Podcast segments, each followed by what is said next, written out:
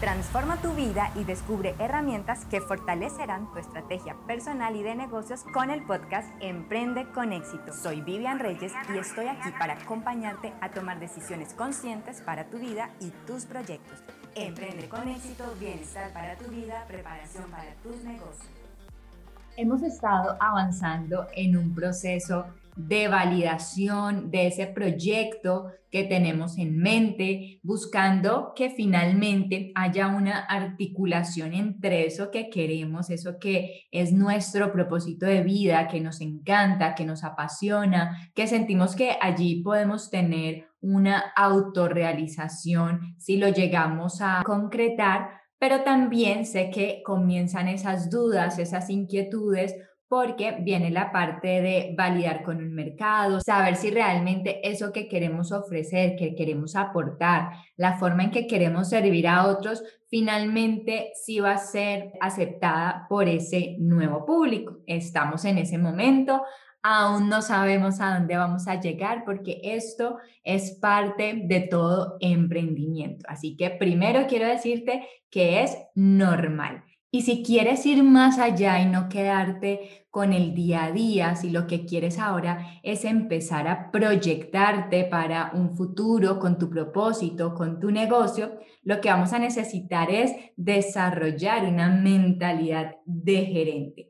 Y es por eso que hoy tengo a un invitado que te va a ayudar con este tema, porque créeme que hay toda una filosofía detrás de lo que significa ser un excelente líder, un excelente gerente, y por eso está con nosotros Luis Gerardo Solano Rodríguez. Él es empresario, inversionista, consultor empresarial, coach ontológico certificado, autor del libro El Círculo Emocional del Servicio. Así que sin más preámbulo, Luis Gerardo, bienvenido.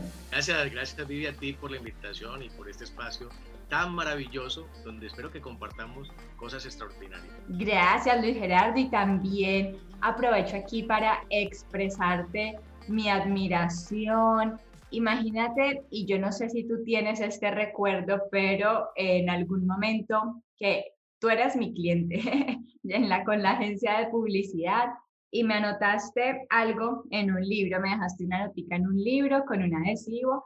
No recuerdo bien cuál era el mensaje, pero seguramente era así como sueña en grande, lo que quieres lo puedes lograr. Y yo era una publicista, quería algo para mi vida, todavía no sabía bien, estaba en esa búsqueda, y ese mismo día creo que fue, tú tenías una conferencia, yo estuve en esa conferencia, hablaste de esa notica, lo recuerdo mucho, pero quiero aprovechar este espacio para decirte que eh, has sido una de esas personas que han sido inspiración en mi vida, que tan simple como una frase, como dejar un mensaje, y ahora lo estábamos hablando tras del micrófono, dejar una esperanza, simplemente hacer que una persona eh, en su camino que tiene tantas preguntas, quiere buscar respuestas, pues tan sencillo como ese día que tú me dejaste esa notica en el libro, voy a buscarla, me voy a poner en la tarea de buscarla. Eh, hiciste un cambio, hiciste un cambio, hiciste una transformación, sembraste una semilla que yo ese día no sabía hacia dónde iba. De hecho, el evento era de emprendimiento, pero yo era publicista y no sabía. Entonces, quiero aprovechar y así darte este agradecimiento público porque has sembrado semillas, porque has sido ángel en mi camino, que lo sigas haciendo y nada, agradecerte por eso y que sigas sembrando muchas, muchas más semillas. También ha sido súper grato y sabes que eh, nos hemos unido en propósitos y sobre todo de poder visionar para poder servir. Considero que ambos lo hemos tenido eh, como esencia en nuestra vida y pues sin lugar a dudas, eso nos une para poder aportar más. Gracias a ti también por tantas experiencias. Gracias, Gerardo. Y entonces quiero comenzar como a contextualizar a las personas que nos están escuchando ahora, quién es Gerardo, cómo nace toda esta experiencia de aportar a otros. Yo sé que llevas años entregando mensajes, pero ¿cuál ha sido tu recorrido? Sé que también has estado en el mundo corporativo. Cuéntanos un poquito de ese Gerardo visionario, cómo comienzas, cuáles son tus inicios. Bueno, la verdad que esto eh, no vamos a contar la edad, ¿no? no, no, no. Pues no. esto, esto, empieza, esto empieza muy, muy joven. El, desde que me voy al ejército de manera voluntaria, empiezo a entender que, que depende de uno muchas cosas, ¿cierto? Luego tuve una experiencia a los 25 años eh, con mi padre, que eh, digamos, no me sentía tan, tan cercano a él en ese momento. Y hubo una reunión familiar donde, digamos, pedían, nos pedían que dijéramos qué queríamos en ese momento. Y mi manifestación fue, yo quisiera ser amigo de mi padre. Lo que no me esperé fue la respuesta inmediata de él eh, y se abalanzó a darme un abrazo. Y, ver esa reacción tan hermosa después de tantos años, eh, trajo un mensaje a mi vida que quisiera compartir con ustedes y es que el mundo cambia cuando uno cambia. ¿Sí? El mundo es producto de nuestro sentir y la forma como pensamos y como dimensionamos a través de nuestro pensamiento, ¿cierto? Lo que nosotros sentimos y pensamos se convierte en una realidad. Así que empieza toda esta historia. Yo, la verdad, quisiera decirles que busco en mi vida servir como propósito de vida y ser feliz en cada cosa que emprendo. Estudié administración de empresas, eh, me gustó mucho la, línea académica, eh, me gusta también leer muchísimo. Luego me especialicé en mercadeo porque dije, bueno, marketing tiene que ver con todo. Entonces, apliquemos a mercadeo y muy juicioso estudié eh, la especialización en marketing. Luego de eso hice una maestría en negocios. Y dije, bueno, este va a ser también el camino. Entonces me metí en este mundo de los negocios, en el mundo corporativo, académicamente hablando. Hice una, un máster en programación neurolingüística y posteriormente eh, me certifiqué como, como entrenador eh, ontológico, como coach ontológico, ¿cierto? Todo eso, la verdad, han sido maravillosos regalos para entender que todo el tiempo estamos aprendiendo y evolucionando nunca dejamos de aprender, ¿sí?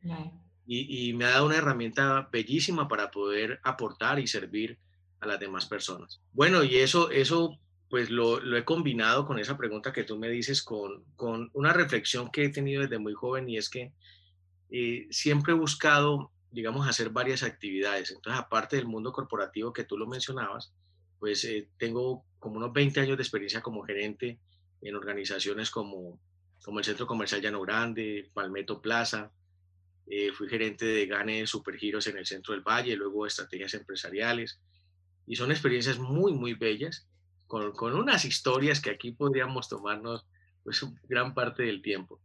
Y eso lo he acompañado de ser docente universitario hace 20 años también y ser conferencista hace 22 años. Entonces, digamos, toda la mezcla que, que he tenido durante estos años. O sea, que te ha tocado administrar muy bien tus tiempos para, me imagino que te tocaban horarios de, de ocho horas siendo gerente, pero luego salías a ser profe y también hacías conferencias. ¿Cómo era eso? ¿Cómo manejabas ese tiempo entre estar empleado, vinculado y ser independiente también?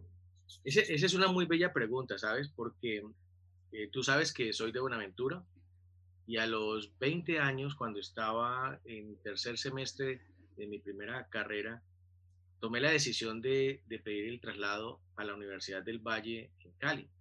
Con un susto tremendo, pues un, joven pues empezando, digamos, su vida eh, académica y empresarial. Así que me vine, me vine a Cali, a la meca pues de, a la meca de, de la Universidad del Valle. Y, y no fue, digamos, no fue fácil en términos del tiempo, que es la pregunta que tú haces.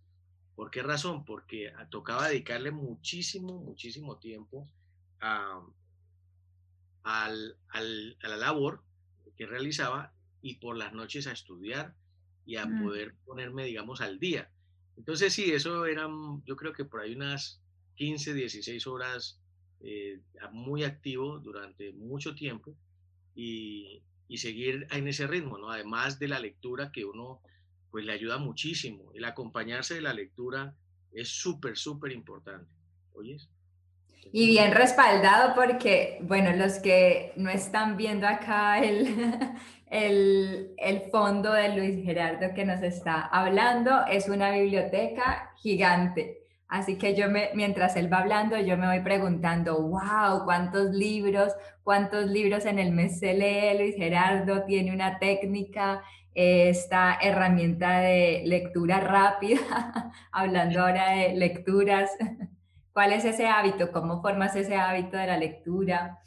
La lectura para mí es, bueno, no, más bien que la, más, más que la lectura son los libros. Los libros son mis grandes amigos. Entonces, ¿cómo empecé el hábito de la lectura? Pues de la siguiente manera. Yo tenía una situación particular y me hacía una pregunta. Regularmente una sola pregunta bien hecha.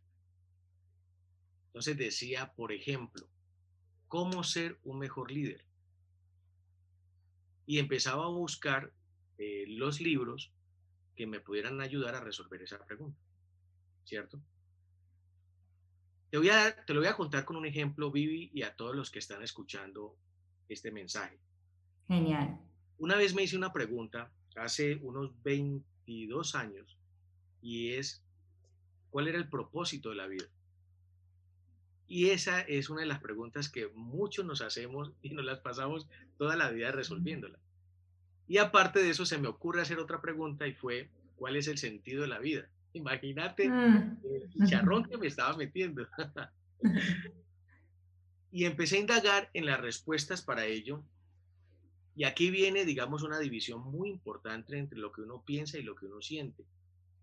Porque regularmente le dejamos toda la tarea a nuestra mente y nos olvidamos de nuestra alma o del nombre que ustedes quieran darle, ¿cierto? Entonces encontré después de, de mucho tiempo de lectura respuestas a la pregunta, ¿cuál es el sentido de la vida y cuál es el propósito de la vida? Pero las preguntas estaban muy enfocadas desde el aspecto racional y no desde el sentir. Creo que fueron más o menos entre ambas unas 50 libros más o menos. ¿sí? para responder ambas preguntas. Pero al final, la respuesta fue muy concisa y es, por ejemplo, que el sentido de la vida es la felicidad. Entonces la vida tiene sentido cuando tú eres feliz. Y de ahí surge otra pregunta, ¿y qué es la felicidad? Entonces imagínate. ¡Wow! Otro signo. De indagar, de indagar. Y, y, así fue como empecé a construir todo, todo este mundo y esa biblioteca. Eh, y para resumírtelo, entonces el sentido de la vida es cuando somos felices con lo que hacemos, con lo, con lo que vivimos, con cada momento, con las experiencias, el compartir, con todo. Pero la gran pregunta es, y bueno, ¿y cuál es la base de la felicidad? Entonces la base de la felicidad es la libertad. Esa me demoré un tiempo en poder construirla desde mi ser para poder entender que la liberación del apego nos ayuda a disfrutar y a entender mejor este mundo y a vivir cada momento, a entender que no tenemos el control de todo. Y por ende, cuando lo entiendes, haces tu máximo esfuerzo, tu máximo esfuerzo por todo lo que estás haciendo, emprendiendo, viviendo, y lo disfrutas mucho más. ¿Sí ves? Entonces, el sentido de la vida es la felicidad, la base de la felicidad es la libertad, la libertad, la liberación del apego. Y por otro lado, el propósito de la vida. ¿Qué más propósito de la vida que vivir? Entonces, desde el punto de vista biológico, vivir la vida. Eso es bellísimo. Entonces, valoremos la vida, porque a veces nos distraemos mucho sobre ella. Y por otro lado, apartándonos del tema biológico, es qué más hermoso que poder servir a los demás. Mm. Entonces, el sentido de la vida es algo endógeno y el propósito algo exógeno. ¿sí? Y allí yo encontré un gran propósito. Así que este ha sido, digamos, el inicio para poder leer y lo otro ya es un gusto y disciplina. Si nos preguntamos cómo, cómo iniciar a leer o empezar a leer, busca temas que te gusten. ¿sí? No, te, no, te, no te ubiques o compres o adquieras un libro que sea para ti un ladrillo o algo que no, que no te agrade. Busca, un tema que te guste y haz el ejercicio eh, muy disciplinado de estar 20, 30 minutos inicialmente donde te puedas leer 20, 30 páginas, ¿cierto? Porque a todos nos llega, nos llega el sueño o cansancios, pero si tú eh, repetidamente lo estás haciendo, te vas acostumbrando y ya después vas a entender que en una sentada de tres horas te lees un libro. ¿Sí? Y lo disfrutas, te preparas un buen café y disfrutas de eso, de magia, ¿cierto? Eso es hermoso, la verdad es, es un mundo mágico porque tú interpretas y lo imaginas de acuerdo con lo que tu sentir y tu mente tienen dentro. Me encanta y así podríamos decir el primer hábito de un excelente gerente, la lectura y el aprendizaje continuo, Gerardo. Y precisamente hacia allá quiero ir un poco de qué tener en cuenta, qué herramientas deberíamos tener en cuenta cuando queremos gerenciar nuestro negocio. ¿Qué sucede? Que aquí las personas que nos están escuchando, por un lado, apenas están en esa fase de ideación, están creando la propuesta de valor, están en este momento haciendo unas validaciones en el mercado, analizando si ese sí es el producto, si ese sí es el problema, si hay un mercado para esa propuesta que tienen. Entonces, digamos que están comenzando porque estamos en un entrenamiento ¿Qué recomendaciones habría para estas personas que apenas van a iniciar, que si las cosas salen como si quieren, ya nos toca pasar a un plano más de formalización de ese proyecto? ¿Cómo se pueden ir alistando ahora para ser excelentes gerentes? Bueno, toquémoslo desde varios puntos de vista, mm, Vivi y todos. Miren, lo primero, hablemos de términos personales, ¿vale? En ese sentido, eh, llevemos dos reflexiones. La primera es que el éxito personal es relativo a cada persona. Y esto es muy importante porque en ocasiones nosotros magnificamos, por ejemplo, los activos o el dinero y los convertimos en semidioses y en el derrotero de nuestra vida. Pero la verdad es que hay algo más profundo a ello porque el dinero es una consecuencia de algo. Por lo tanto, el éxito personal es relativo a cada ser, a cada persona. Y nosotros socialmente nos hemos enfocado muchísimo en tres aspectos, que son las cosas que hago, las cosas que tengo y la reputación. Entonces, muchas personas basan su vida en esos tres principios, digámoslo, desde el punto de vista social. ¿Cuándo es las cosas que hago o el cargo que tengo? Entonces, la vida la desarrollan o la fortalecen basado en el cargo que tienen. Con los activos eh, y las pertenencias, entonces son eh, el dinero, las cosas que tengo. Entonces, su vida es eso. Y la reputación, y más con este tema de redes sociales tan profundo que tenemos hoy en día, pues basan su vida en lo que los demás dicen de él o de ella. Mi reflexión al respecto es, ¿y si hay una crisis económica y nos toca entregar los activos o toca salir de ese cargo o se termina la empresa? ¿En qué queda la vida de la persona? Por otra parte, la reputación está en manos de todo el mundo menos en manos de uno. ¿Sí ves? Entonces, hay algo que es mucho más fuerte y es laborar en tu ser. Ser. ¿Cierto? Porque regularmente nosotros deseamos tener, pero para poder tener, primero debemos ser, ser buena persona, ser un buen individuo de esta sociedad o sujeto, como quieran llamarlo. Ser, estar, es decir, conectados con el presente, vivir el ahora. Y si yo soy y estoy viviendo el presente y conectado en el ahora, pues desde luego puedo hacer mejor las cosas. ¿Sí ves? Y si hacemos bien las cosas, el resultado cuál va a ser? Pues tener, entonces, en esa primera parte del éxito nos llevaría a hablar de ese éxito personal y hay tres elementos que son muy importantes para ese éxito personal. ¿sí? Y como tu programa se llama Emprende con éxito, esto queda como anillo al dedo. Y es, primero, fortalece lo que te apasiona. Y tú puedes también decir, descubre qué es lo que te apasiona. Pero para nosotros descubrir como emprendedores, como empresarios o como escritores o con la profesión que realicemos, escultor, pintor, ¿cierto? Hay que practicarlo. Entonces, para descubrir lo que te apasiona, haz las cosas, veslo descubriendo en la medida que lo vas haciendo.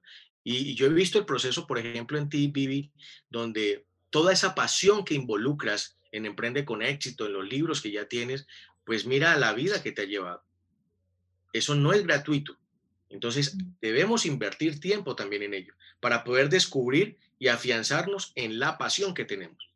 Imagínate vivir una vida haciendo lo que no nos gusta. Primer punto, es descubrir y afianzar lo que nos apasiona. Segundo punto, esto es muy importante y parece simple, mas los demás no deben aceptar tu pasión. El que debe aceptar la pasión es uno mismo. Por lo tanto, descubre qué es lo que te apasiona y tú mismo acéptalo. Si no hay una aceptación desde tu interior, y por eso hacía la intro sobre el éxito, pues la magia no va a salir. ¿Cierto? Y después de que descubres y lo aceptas, sigue intentándolo y hazlo continuamente. Es decir, la acción. Y eso te llevará, pues desde luego, a grandes resultados. Y eso lo vamos a combinar con el concepto de pioneros, que también nos va a ayudar muchísimo para todo lo que emprendamos y hagamos, sea un proyecto dentro de una organización, sea un cambio dentro de una, organización. Y mira que cuando hablamos de cambio, debemos hacer énfasis entre la creatividad y la innovación, que son dos cosas muy diferentes. La creatividad es la generación de ideas y la innovación es la aplicación de esa idea al mundo real. Entonces es muy importante, bajo ese contexto, nosotros ser pioneros. Y ser pioneros necesita tres elementos que son fundamentales. Ser pionero no es solamente llegar por primera vez a un paraje. Imagínense, cuando en, en este desafortunado, entre comillas, descubrimiento de América en 1492, ¿cierto? Ellos llegan y descubren, entre comillas, una nueva tierra, ¿sí? Entonces allí eh, está todo el concepto de pioneros porque llegan por primera vez eh, a un paraje. Pero el pionero hoy en día no necesita ser un conquistador, como lo que estamos hablando. Ser pioneros significa también, si lo buscan en su definición, es realizar cambios en la actividad que tú realizas. Y eso lo hace muy bello el concepto. Por lo tanto, para ser pioneros, hay tres pasos que podemos dar. El primero es hermosísimo y es confiar en tu intuición. Confía en ti, porque gran parte de lo que nos falta es esa gran confianza que debemos tenernos nosotros mismos. Entonces, confía en tu intuición. ¿Sí? Eh, métele ganas y fuerza y ten fe en ello. ¿Sí? Y eso no es solamente suficiente, sino una vez nosotros eh, confiamos en la intuición, nosotros debemos tener coraje. Y tener coraje es lanzarnos, dar el primer paso. Yo me acuerdo cuando el maestro COVID nos, nos llevó a, la fortuna de estar en nuestras casas, ¿sí? Y yo estaba en tres grandes proyectos y dije, bueno, ¿y ahorita qué hago acá en la casa? Entonces, mis redes sociales, por unos temas muy particulares, los tenía solamente para el tema familiar y, me hice una pregunta, Vivi y todos, y la pregunta fue en arroba L Gerardo Solano, que es mi Instagram, dije, ¿qué puedo hacer para ayudar a los demás? ¿Sí? Buena pregunta. Dije, bueno, voy a hacer dos cosas. Voy a hacer una conferencia que se llame El cambio, la invitación a una vida con significado, porque este es un momento de cambio. Y voy a donarla a las principales universidades y fundaciones del Valle del Cauca y de Colombia. Entonces, esa conferencia creo que la di, inclusive la di por redes sociales, en arroba L Gerardo Solano y en Gerardo Solano del Facebook, más o menos unas 22 veces, 25 veces eh, en diferentes instituciones para poder aportar un grano de arena a esta situación que teníamos en el mes de abril, entre abril y mayo. Y lo otro es, desde esa época sigo haciendo en vivos con temas que llevan a poder contribuir al fortalecimiento de la intuición de las personas. Entonces, si estamos hablando de pioneros, hay que atreverse a hacer las cosas. ¿sí? Confía en tu intuición y da el primer paso. Y el tercer punto es supremamente importante. Y esto sirve para todos los empresarios. Y es ser perseverantes. Mm. ¿Por qué razón? Mira que la, la persistencia es diferente a la perseverancia. Porque en la persistencia nosotros intentamos, intentamos, intentamos, intentamos, intentamos algo y no necesariamente lo hemos logrado. Más en la perseverancia, tú lo intentas, lo intentas, lo intentas, ¿hasta qué? Hasta que lo, logras. sí. Entonces es muy importante establecer las metas y los logros. Y aquí viene una reflexión como para, para ir moldeando esa pregunta tan interesante que hiciste. Y es que las metas nos ayudan y las metas nos fortalecen en el sentido de que nos da una visión de dónde llegar. Pero en sí la meta te ayuda a moldear, ¿cierto? Como un alfarero, la obra que estás realizando, la arcilla que moldeas, te ayuda a moldear tu camino. Pero en sí, la meta que te ayuda a fortalecer tu vida y tu camino no es la felicidad en sí. ¿Sí?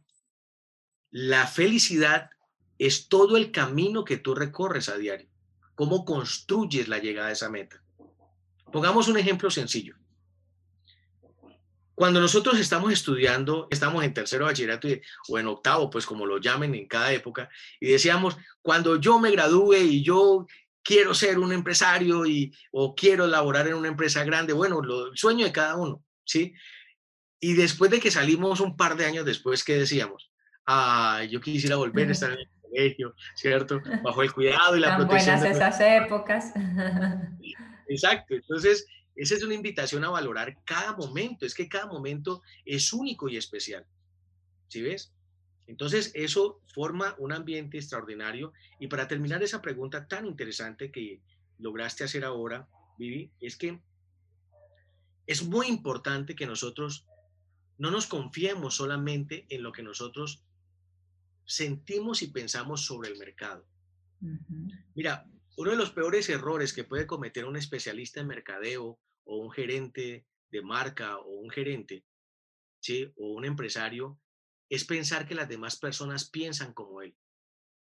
Entonces diseñamos productos y servicios solamente con el calibre nuestro, sin pensar en la necesidad, en la emocionalidad o el deseo de aquella persona que lo va a consumir. ¿sí? Entonces, no, por favor, no nos confiemos en que nosotros tenemos un gran producto y nos van a buscar donde sea. No, ¿sí? Debemos estudiar el mercado, debemos analizar cuáles son sus características primordiales. Ese consumidor o ese cliente que vas a, tener no es visto desde el punto de vista económico nada más. Es una persona que allí vive, sueña, y por lo tanto debemos nosotros buscar en ese interior qué es lo que realmente necesita y desea para nosotros poder construir nuestro producto o servicio. ¿Sí? Espero haber resuelto esa pregunta. No, me encanta, pero entonces resulta que, porque preciso estamos allí, de hecho, este entrenamiento, este podcast ha sido competencias personales, esto que me encanta que nos dices de eh, la fórmula para el éxito, para ser pioneros, que está muy relacionado con ese deseo ardiente que también de eso nos habla Napoleón Hill en su libro Piense y hágase rico, que me encanta. Pero entonces también, digamos que acá por un lado Luis Gerardo nos dice, confía, ten coraje y sé perseverante cuando llega. Eso es lo bonito porque decía, bueno, uno dice, bueno, me encargo de eso como emprendedor. Cuando por acá llegan, porque también esto lo hemos trabajado en el podcast con otros consultores empresariales y te dicen, no es lo que tú quieres, es lo que quieren los otros, el mercado y empiezan acá los emprendedores a confundirse, como hasta dónde soy perseverante, cómo sé medir, porque yo siento aquí que aquí es como uno en parapente, ¿no? Así como eh, hasta dónde soy perseverante, y, o sea, hacia un lado me inclino, hasta dónde soy perseverante, porque ¿cuándo puedo yo saber si lo que yo quiero, este proyecto de vida, este, sobre todo porque acá trabajamos mucho el tema de propósito, hasta donde yo sé que este proyecto es el proyecto y que hace clic con el mercado y al principio de pronto no hace tanto clic y empiezo yo a desconfiar, entonces este no es el proyecto. Entonces, si me entiendes esta confusión y tú que trabajas con PNL, vienen una cantidad de pensamientos, ¿cómo podemos ir asociando allí? ¿Hay alguna verdad o nos dejamos llevar por la intuición o vuelves y mencionas la perseverancia. Esta es la parte enredada del emprendimiento porque yo creo que es confusión constante de todos. Mira, Vivi, sí, eso es, e, e, eso es como tener un, un, costal de anzuelos. Entonces, vamos a, a, buscar sacar varios anzuelos de allí para hacer una buena pesca, ¿ok? Y sería de esta manera. Primero, entender que somos seres humanos, ¿sí? Y dentro de nuestra biología, pues nosotros somos emocional y químicamente muy bien estructurados. Más no le damos la relevancia a las emociones como deberíamos dársela. Y resulta que las emociones juegan un papel muy importante. Entonces hay que estudiar sobre las emociones. ¿sí?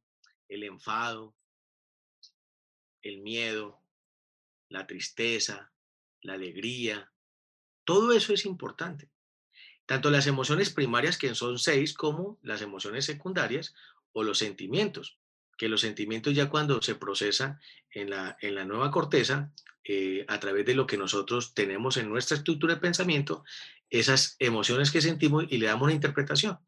Entonces, por ejemplo, el amor vendría siendo un sentimiento. A mí me gusta decir que el amor es la emoción fundamental, como emoción secundaria, ¿sí? Por lo tanto, lo primero es entender ese punto de vista biológico nuestro y entender que somos un sistema. Entonces tenemos un sistema óseo, tenemos un sistema respiratorio, un sistema digestivo, un sistema linfático, un sistema endocrino. Y si tú lo observas, mírate nada más el sistema nervioso y el endocrino. El uno mueve el cuerpo y el otro segrega las sustancias, ¿cierto? Las hormonas. Entonces, imagínate esto, tú sientes una rabia eso se dispara rápidamente, pasa por el, el reptil, la primera etapa del que busca autoprotegernos, ¿cierto? Luego el límbico que relaciona y es la parte, digamos, emocional del cerebro, y luego se va a la estructura maravillosa que es la nueva corteza. imagínate eso, y si uno se le va la rabia, uno ni cuenta de Dios. O sea, uno, la emoción está por allá adentro y se le dispara todo, toda esa química y el sistema endocrino la segrega en el cuerpo y uno termina emberracado y uno no sabe por qué. ¿sí? Mm. A todos nos pasa. Entonces hay que prestarle mucha atención a ese tema emocional, mucha, para uno como emprendedor, pero también para ese que va a ser el cliente o consumidor. Y hago nuevamente un paréntesis, Vivi, y todos los que están escuchando. Por favor, el cliente no es dinero.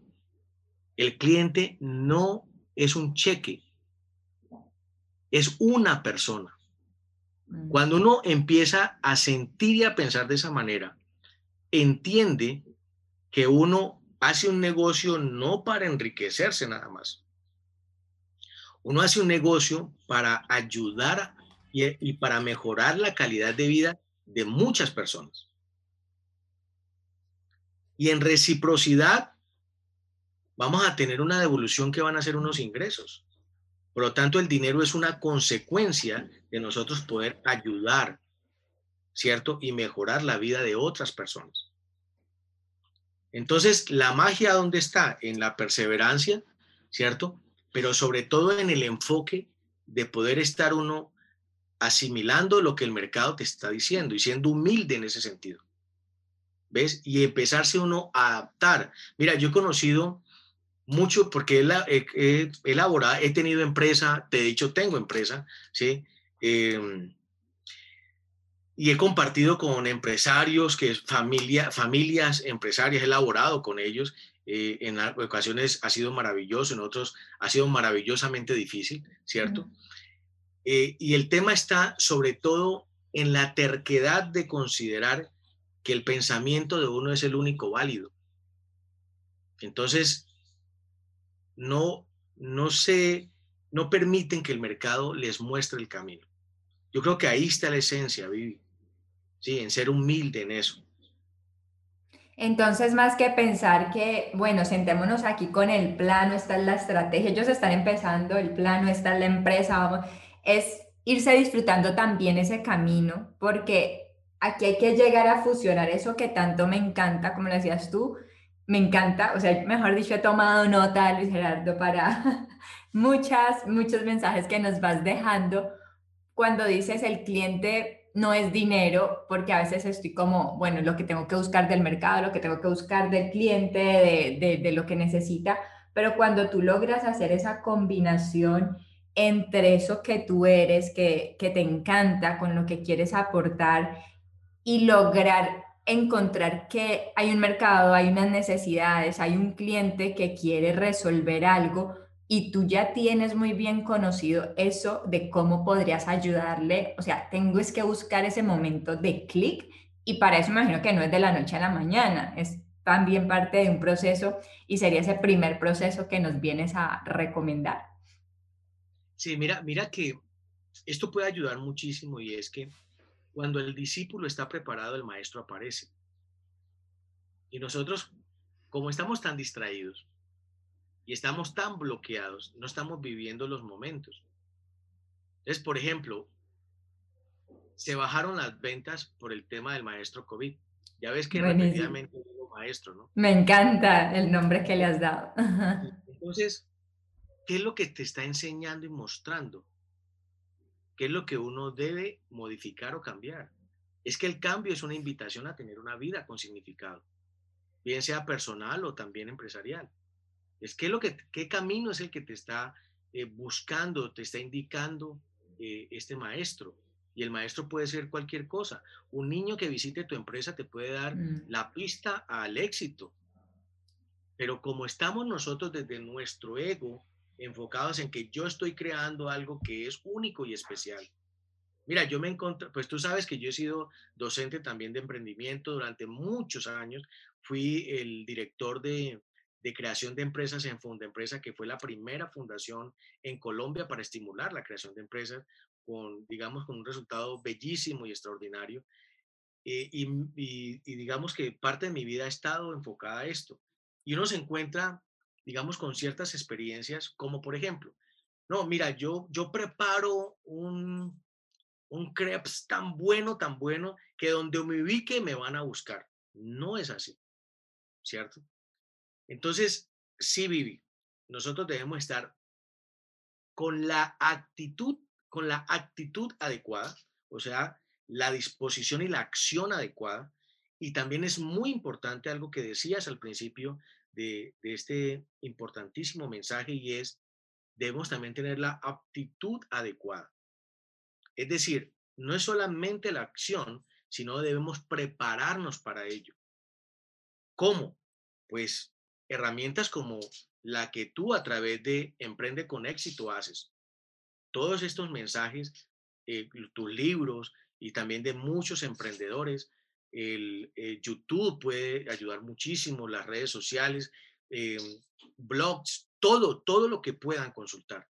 Pero no se queden solamente con lo que ustedes sienten que tienen en este momento. Y tú lo decías ahora, antes de iniciar eh, mientras estábamos eh, dialogando internamente, tú decías algo muy cierto, Vivi, y es que hacemos cosas y rápidamente están cambiando.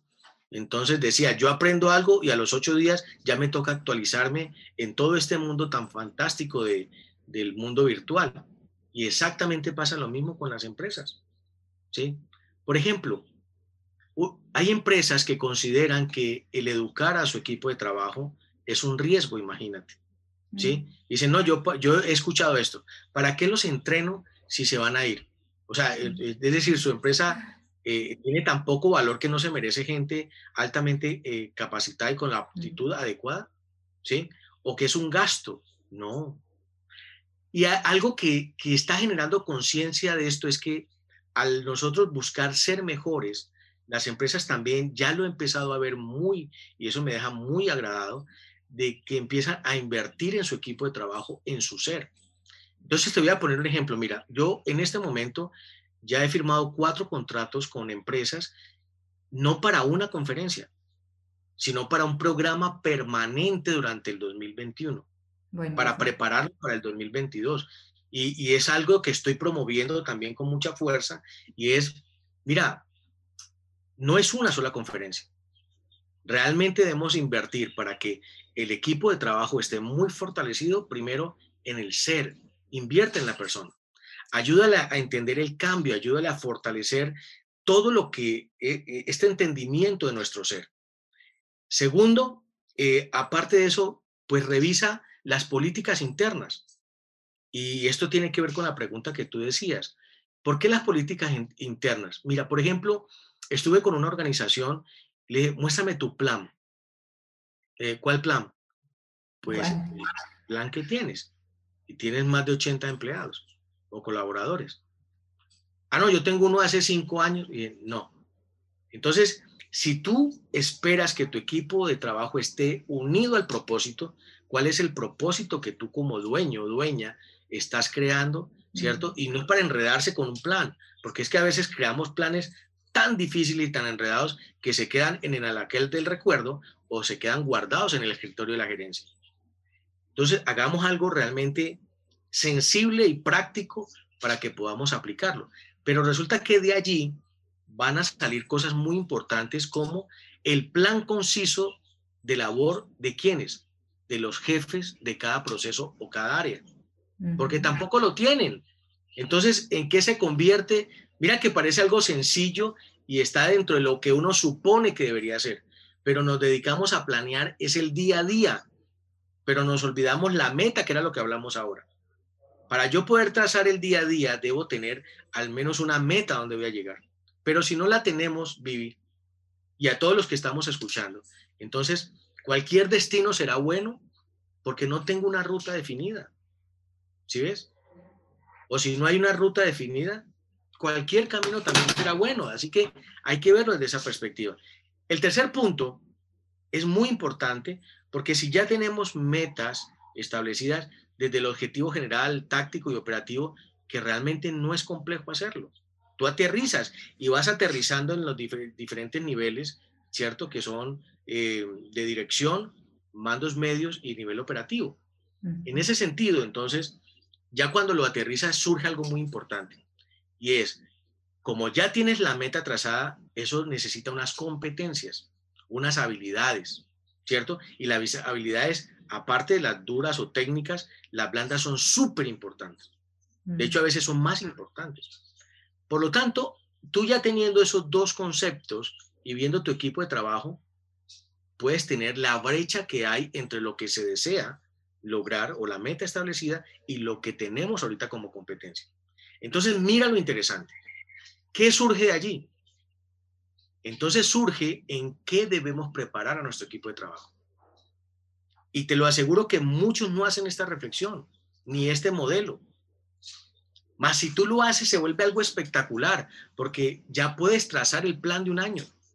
Entonces mi equipo de, trabajo necesita que fortalecer su ser, fortalecer su economía familiar, porque uno dice, eso es exógeno a la empresa. No, es muy importante que ellos manejen su economía familiar, pero también la comunicación, el trabajo en equipo, la parte técnica que necesitan. Ah, y también necesitan negociación, por ejemplo. ¿Sí es? Entonces armamos todo una labor de todo un año para poder nosotros finalmente decir, wow, a final de año los vamos a graduar y vamos a hacer una ceremonia, ¿cierto? Y les vamos a colocar un título a ellos empresarialmente. Entonces, espero eh, con esto dar una idea muy clara a esa pregunta que hiciste de cómo llevarlo a un contexto de la realidad. Buenísimo, ¿no? Excelente y me encanta porque esto tiene un gran componente filosófico aquí, nos colocas a pensar bastante, Gerardo. Y ya para finalizar, siempre dejamos como una tareita, un reto, eh, siete días vamos a poner en práctica algo. ¿Cuál sería tu primera recomendación? Yo me quiero preparar para ser un gran gerente, un buen gerente pero hoy, ¿qué puedo hacer hoy? Por siete días, ¿cómo puedo empezar a hacerlo? Bueno, hay varias tareas que se pueden hacer. Y, siete días y siete años, ese número mágico que es el siete, es un, número divino. Te felicito por tenerlo así porque sabemos lo que significa, ¿cierto? Sí. Esto debe empezar por, por nosotros mismos. Si tú estás bien, ¿cierto? Generas bienestar. Bienestar, voltealo, estar bien. Entonces, empecemos por nosotros. Como líderes, como gerentes, busca tu bienestar. ¿Por qué es importante eso? Desde muchos enfoques, ¿cierto? Desde la salud, desde la, la parte mental, desde la parte espiritual, desde la parte emocional, todo, todo es importante. Ahora, nosotros no podemos dar de lo que no tenemos. Y esto es importante mencionarlo para que todos lo tengan presente, porque resulta que los líderes de las empresas, ¿sí? Llamemos líderes, pues cualquiera, de verdad, cualquiera es líder en la empresa. O sea, todos los cargos son importantes y hay que verlos desde esa perspectiva. Y no hay que menospreciar a nadie, todo lo contrario, hay que valorar a las personas. La señora que nos aporta con, con el tinto es supremamente importante para la estabilidad emocional de muchas personas. Y a veces tienen más poder que otros jefes. ¿Sí ves? Maravilloso. Todos son súper importantes.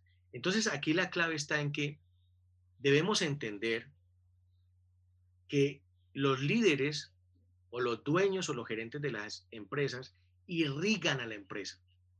¿Por qué? Porque están dentro de, digamos, de ese concepto em, de, poder transmitir un mensaje.